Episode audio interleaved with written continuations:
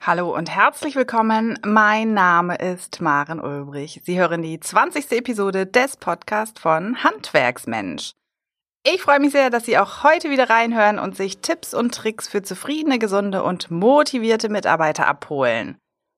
Heute schließen wir an das Thema der letzten Woche an. Letzte Woche ging es um Besprechungsformen wie Jour fix, Morning Meetings und komplexe Besprechungen.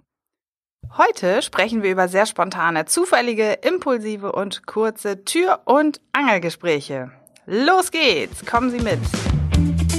Handwerksmensch, der regelmäßige Podcast, mit dem Sie für zufriedene, gesunde und motivierte Mitarbeiter sorgen, die bleiben. Hier ist Ihre Gastgeberin Maren Ulbrich. Obwohl wir letzte Woche vor allem über Nachteile von Tür- und Angelgesprächen gesprochen haben, möchte ich in dieser Episode auch die Vorteile benennen.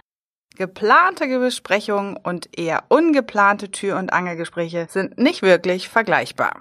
Wie letzte Woche gezeigt, sind regelmäßige Besprechungen äußerst wichtig, um Verbindlichkeit und Struktur in Ihrem Betrieb zu schaffen.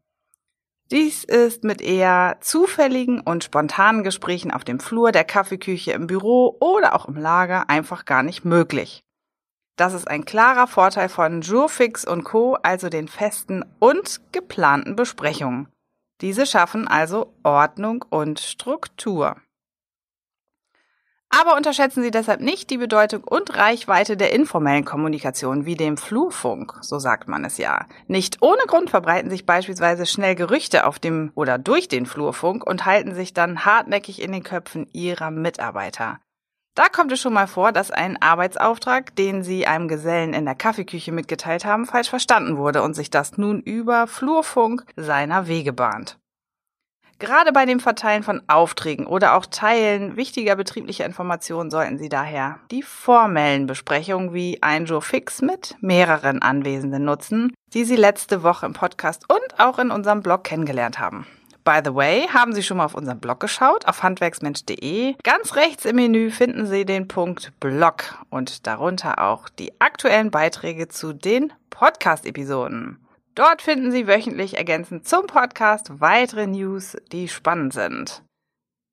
Ja, nun sind Gespräche zwischen Tür und Angel aber nicht zu verhindern. Sie finden natürlich tagtäglich statt. Und das ist auch gut so. Normalerweise werden in Tür- und Angelgesprächen meist betriebliche Informationen genutzt. Entweder zum Arbeitsablauf ausgetauscht. Eigentlich genau das, was reduziert werden sollte. Dieser starke Informationsaustausch, der eben auch ein hohes Störungspotenzial mit sich bringt, wird von den von Ihnen eingerichteten Morning Meetings gesenkt. Also merken Sie, wenn Sie die Störungen reduzieren wollen, nutzen Sie solche Gesprächsformen. Informelle Gespräche wie das Tür- und Angelgespräch mit seinen spontanen und kurzen Zeitsequenzen können Sie gut gestalten und auch nutzen, um vor allem auf eine zwischenmenschliche Ebene mit Ihren Mitarbeitern zu gelangen. Dadurch können Sie Anliegen erkennen, also Bedarfe ihrer Mitarbeiter wahrnehmen, positive Bestärkung geben und Kleinigkeiten ansprechen.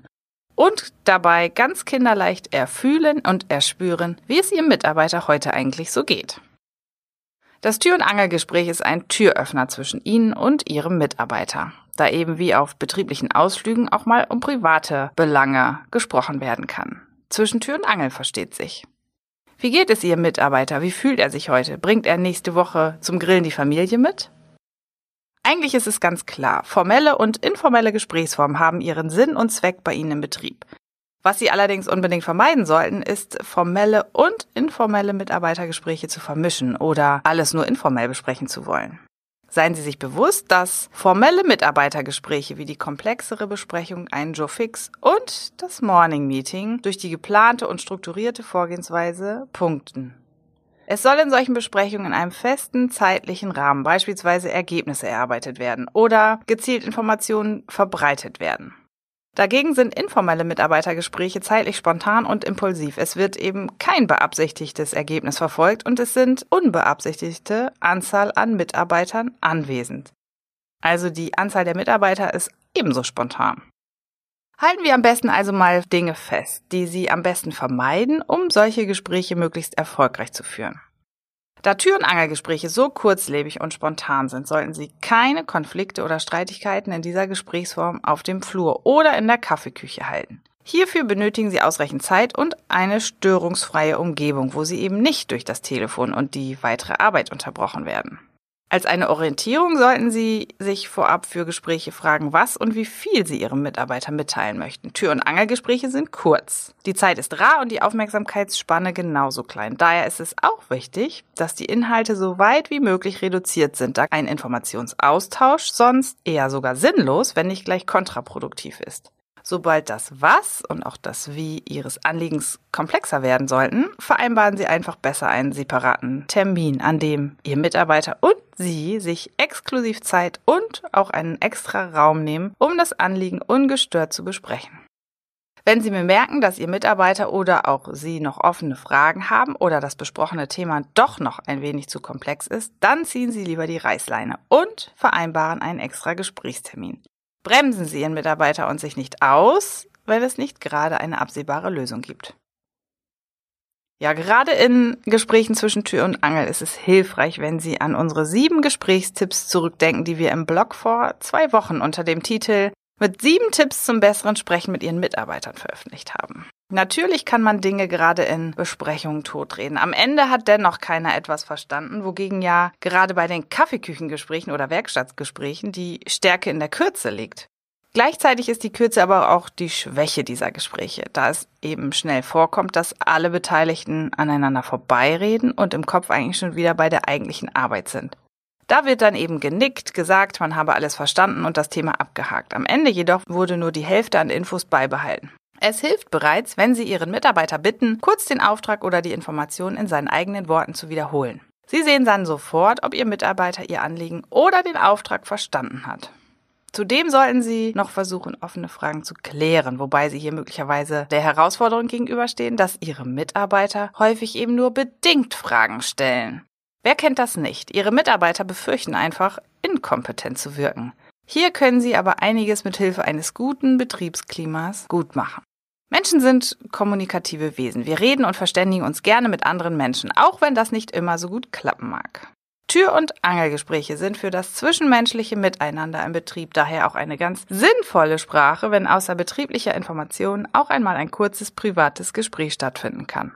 Gerade in den Betrieben, in denen viele Mitarbeiter im Betrieb und nicht vor Ort beim Kunden ihre Arbeit verrichten, ist die Kaffeeküche mit der Kaffeemaschine der Ort des Zusammenkommens und des Austausches und ja eben auch manchmal der Ort der Kreativität mit neuen Ideen für die Arbeit.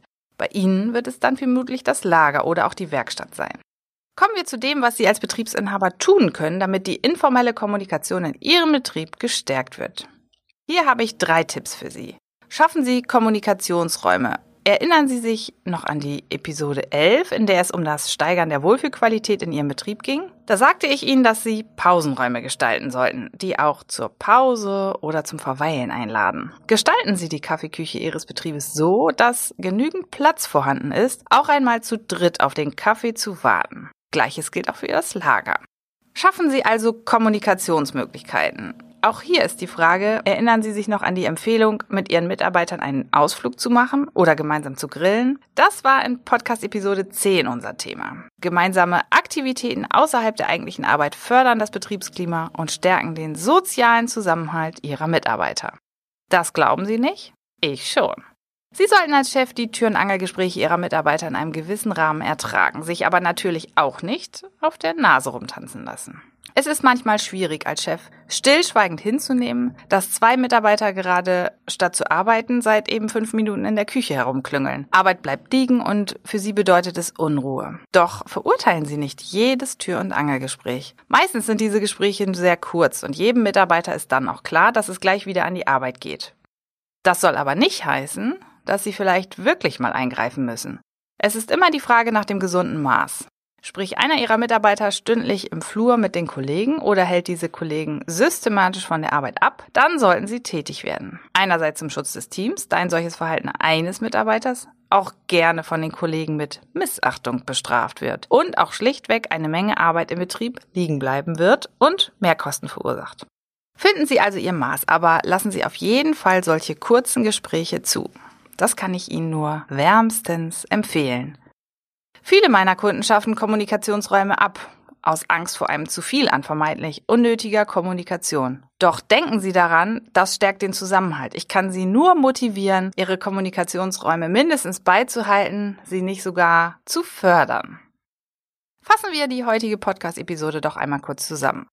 Beide Kanäle, also der formelle und auch der informelle Weg zu Mitarbeitergesprächen, müssen in der Führung ihrer Mitarbeiter benutzt werden, sollten angesprochen werden. Formelle Mitarbeitergespräche wie ein Joe Fix haben ihre Vorteile im geplanten und systematischen Informieren und Einbinden ihrer Mitarbeiter über betriebliche Sachverhalte.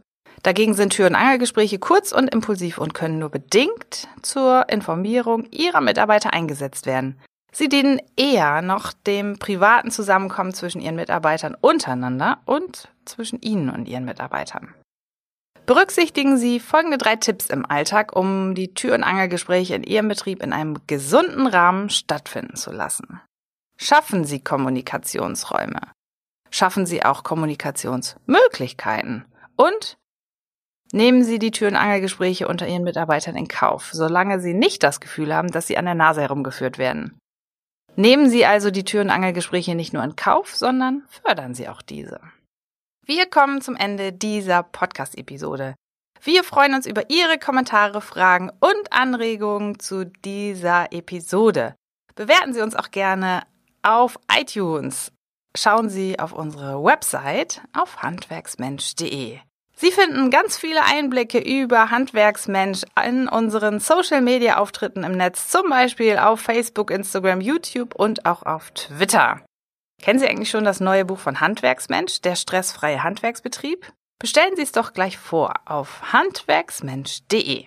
In der kommenden Woche wollen wir eine Feedback-Kultur in Ihrem Betrieb etablieren. Sie werden erfahren, wie Sie als Betriebsinhaber oder auch Meister konkret Ihr eigenes Feedback-Verhalten verbessern und was Sie strukturell in Ihrem Betrieb ändern und anpassen können, damit Ihre Mitarbeiter aus Herausforderungen effektiv lernen können. Ich sage ganz herzlichen Dank fürs Reinhören und bis zum nächsten Podcast. Ihre Maren Ulbrich.